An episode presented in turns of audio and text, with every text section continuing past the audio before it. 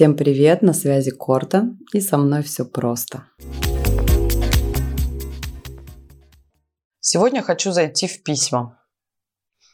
Кстати, у нас вчера присоединилось много новеньких, и для новеньких мне бы хотелось сказать, что, ребят, не торопите себя, не торопите в том плане, что, ой, я что-то ничего еще пока не понимаю, а что писать, а что говорить, а вообще как размысливать, а что смотреть, как вообще начинать. Это все придет постепенно. Ничего сразу не произойдет. У вас просто должен быть свой абсолютный темп. Спокойно слушайте эфиры. Причем не анализируйте вот это опять для вас. Не анализируйте, не пытайтесь какими-то фактами, не пытайтесь что-то там разобрать логически. Вы просто слушайте и находитесь в этом потоке. Вы просто слушаете эфир, слушаете, слушаете, и вам каждый раз приходить будет новые инсайты. О, Таня рассказала про такую программу. О, она прочитала такое письмо. О, вот это разобрали. А это все про тебя. Потому что у всех вот эти все подсознательные установки, они у всех практически одинаковые. Они немножечко видоизменяются у всех, но смысл один и тот же. И ты слушаешь, и у тебя накапливаются вот эти новые знания, и таким образом они тебя ведут к новым инсайтам. То есть, когда ты свои программы начнешь видеть.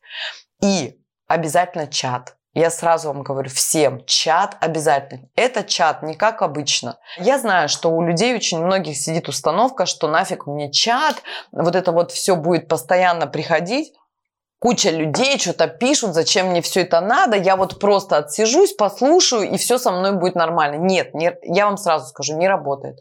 Работает, когда вы участвуете в чате. Это и есть, когда ты заходишь в это подсознание, и когда ты вот это все размысливаешь, вытаскиваешь, это реально как сеанс у психоаналитика.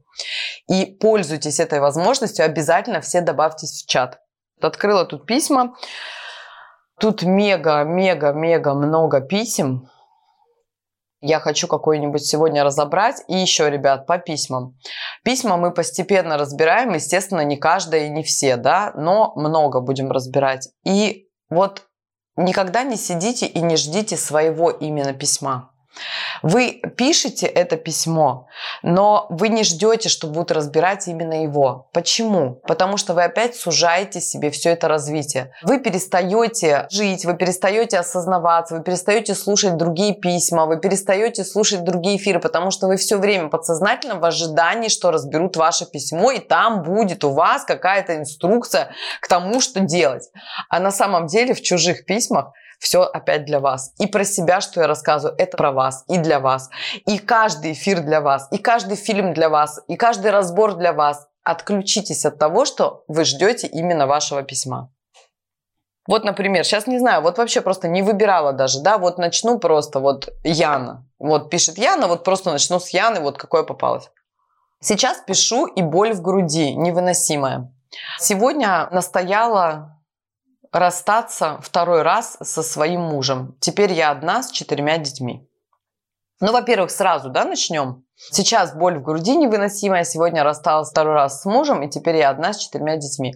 Но уже изначально, да, чтобы сразу Яна понимала, что с ней происходит, уже сразу Яна в жертве. Ну, то есть боль в груди от того, что расстаешься с мужем, но как бы это не боль на самом деле, а страдание. Потому что с мужем ты расстаешься только по тем причинам, что ты его не любишь и вам вместе плохо, потому что иначе люди не расстаются. Люди расстаются только в тот момент, когда им хреново вдвоем.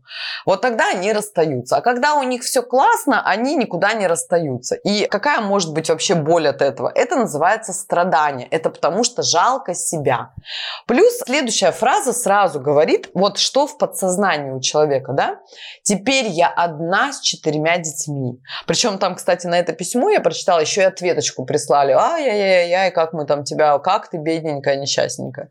Да, во-первых, начнем с того, что в подсознании сидит сразу программка, что, ну, одна с четырьмя детьми, что это очень что-то страшное, что это очень что-то плохое, что это будет тяжело, это страшно, это больно, и, и вообще я бедная несчастная женщина. А сейчас сразу, да, вам скажу, а сколько миллионы женщин и мужчин мечтают родить детей, мечтают. Они просто делают для этого все. Они не знают, как это сделать. У них не получается, им не дано. Понятно, что у них тоже в подсознании всякое дерьмо просто сидит, которое нужно убрать. Но сам факт, да, а, если сейчас в это не залазить, сколько людей страдают и хотят иметь детей, но им не дано. Но Яна пишет, что она теперь одна с четырьмя детьми, как что-то очень негативное вместо того, чтобы сказать, как прекрасно, у меня есть целых четыре ребенка, ни хрена себе я маманя, нифига я родила целых четыре ребенка, это ж какая я мощная, я привела четыре души в этот мир. Кто такой родитель? Это же проводник, проводник для другой души. Ничего себе, как круто! Целых четыре души я принесла в этот мир. Какая я крутая! И как круто, что у меня есть целых четыре ребенка. Люди переживают, что они одинокие, что им не с кем пообщаться, и что старость, например, их в одиночестве проходит. А тут у тебя есть такое богатство, богатство от Бога, четыре ребенка. Но нет, я как бы в болью в груди, и я теперь э, одна с четырьмя детьми. Понимаете, да? Какие установки уже в голове? Мы прожили 14 лет вместе. Я думаю, что люблю его и сейчас. Но жить и отдавать себя человеку, который не может обеспечивать свою семью, м? любовь, да, какая у Яны? То есть так любят. Любят, значит, только когда обеспечивать могут. То есть муж, если бы обеспечивал ее и много денег у нее было бы, то как бы она бы с ним была бы.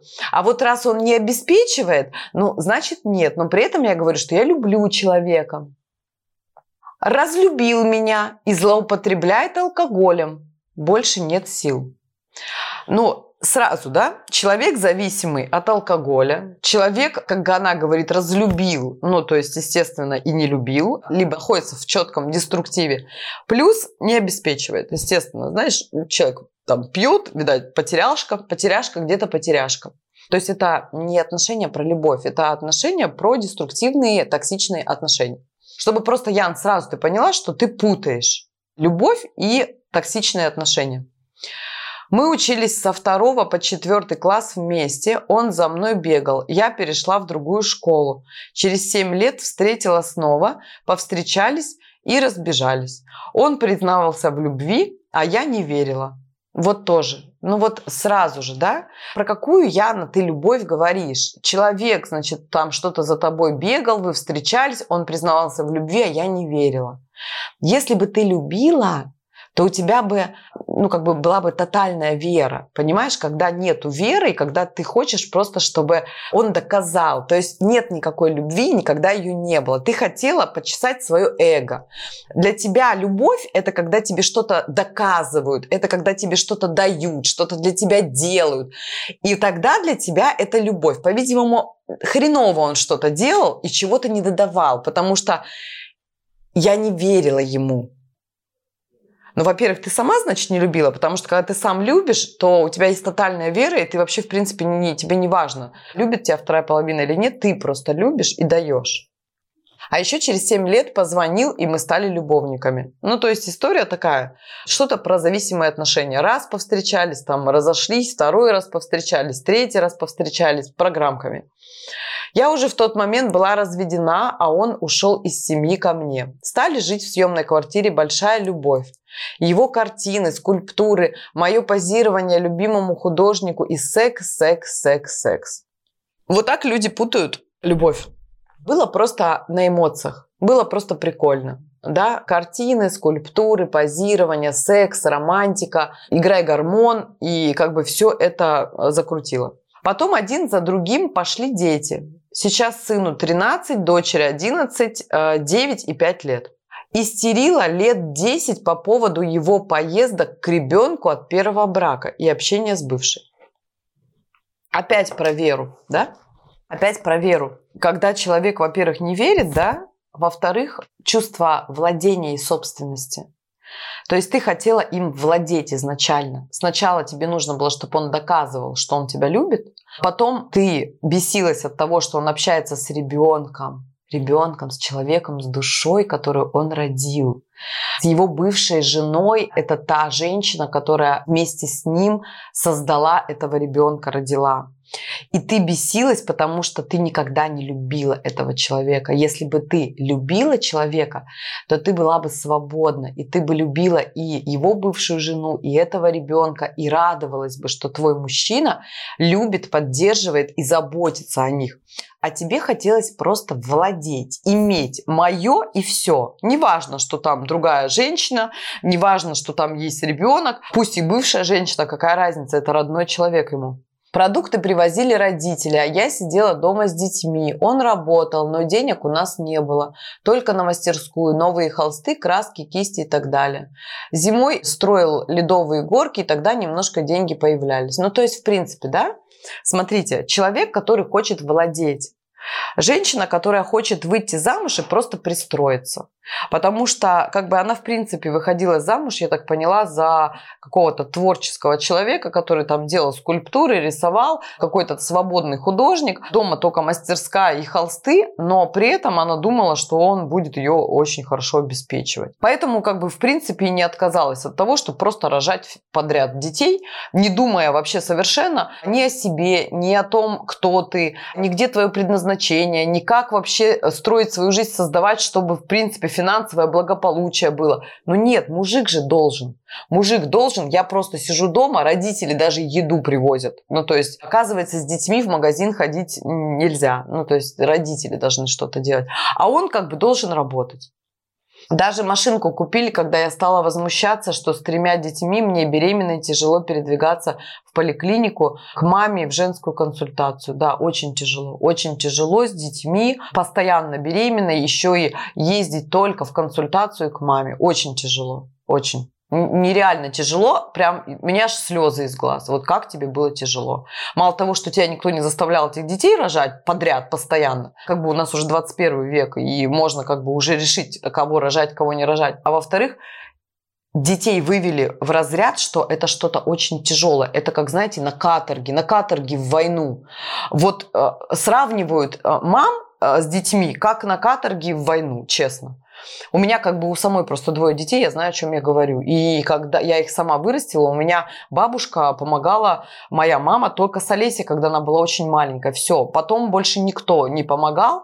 Я одна их вырастила, и, не, и, и за папу, и за маму, и за всех. И я не могу сказать, что мне было тяжело. Я не могу такого сказать, потому что мои дети это просто параллельно со мной растут. У меня не было никакой тяжести, воспитывать своих детей. Даже не воспитывать, дебильное слово, растить своих детей. И работала, и э, подружки были, и в отношениях была, и всякое разное было, и все это рядом с моими детьми. Да я родила, у меня Олеся выросла вместе со мной во всем. Я училась на очке в институте, на очке, не на заочке. Я родила ее и вышла сразу на второй курс института. В июле она родилась, в сентябре я вышла на учебу. И все четыре года, первый год я была беременная, училась беременная, ни разу не прогуляла, все экзамены сдала до последнего, ходила в институт, до середины июня, в июле я уже ее родила. Потом я вышла и спокойно 4 года отучилась, еще и подрабатывала, и отношения заводила, и подружек была куча, и гуляли, и общались, и ездили, и учили, и по ночам зубрили, и работать я уже в этот момент устроилась, и выучилась на стюардессу, пошла работать, и все время со мной рядом была Олеся. И никогда я не говорила, что мне тяжело.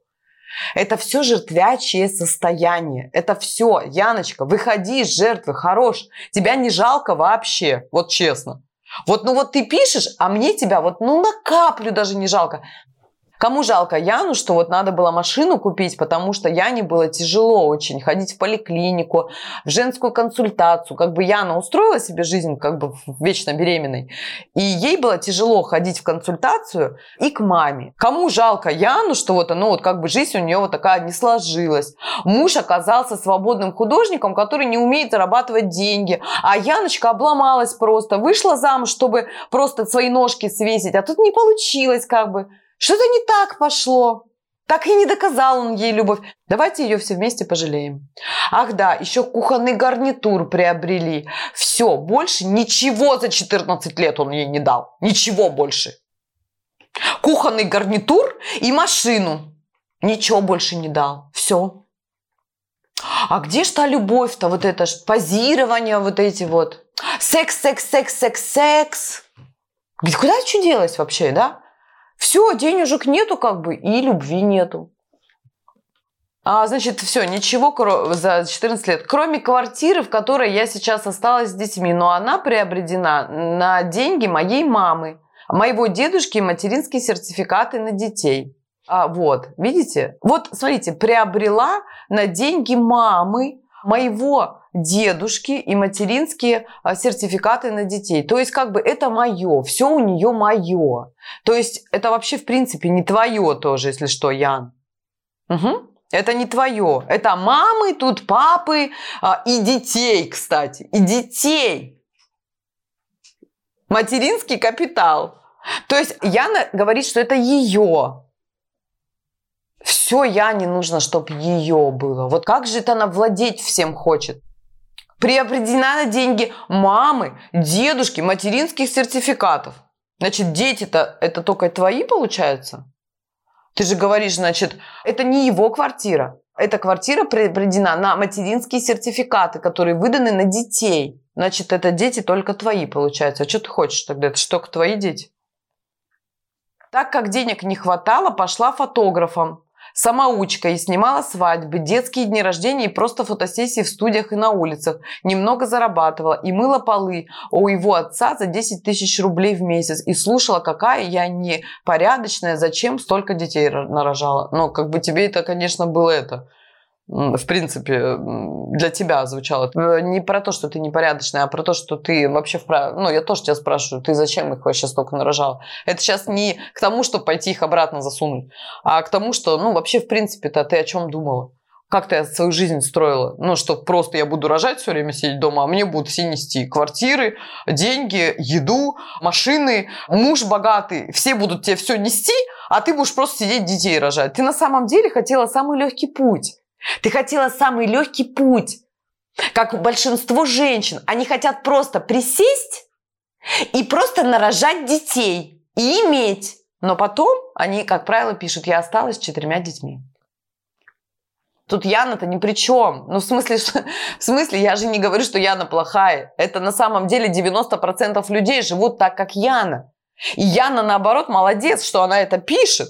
И молодец, что она здесь. И дай бог, чтобы до нее дошло, и она не стала сопротивляться, а начала работать над собой. И менять свою личность, перепрошивать полностью. И по-другому жить начнет. Вы же меня знаете, как я разбираю письма. Вот, типа, я вот, мне пришлось из-за денег пойти фотографом быть. Вот она еще одна установка. Значит, я работать буду только потому, что деньги нужны. Работа ради денег. Работа ради денег никогда счастья не принесет. Поэтому она такая несчастная была. Она пишет, «А, я, а, так как денег не хватало, пошла фотографом, снимала свадьбы, детские дни рождения просто в фотостудии. Знаете, она так пишет про это, как будто это какое-то несчастье. Несчастье. Вот из-за денег пришлось фотографом работать. Охренеть вообще. А я фотографом работала, потому что это, блин, офигенное, вообще офигенное дело. Это творчество, это полет, это, это красота, это работа с людьми, это так круто. Это же созидательный процесс создавать свое. А как бы у Яны это вот, ну как бы вот из-за денег как на каторгу как будто ходила. Потому что реально ходила как на каторгу. Она не себя искала, не дело своей мечты, не свое предназначение, не пользу какую-то в этот мир, а просто денег не хватает, и она побежала как на каторгу работать. Ну, потом полы мыла, неудивительно. Когда малышке исполнилось три года, я переквалифицировалась на базе мед... Просто Яна, когда писала это письмо, она ожидала, что сейчас все будут э, как бы плакать. И что я сейчас буду говорить о том, что Яночка, у тебя такая судьба непростая, вот у тебя как бы целых четыре ребенка, давайте вот тут, я не знаю, все поможем Яне. А на самом деле, ну как бы я тебе показываю просто, кто ты есть на самом деле. Не ты, ну, твои программы, на самом деле это не твоя суть. Когда малышке исполнилось 3 года, я переквалифицировалась на базе медучилища по профилю сестринское отдела в косметологию и обучилась массажу лица и уходу за лицом.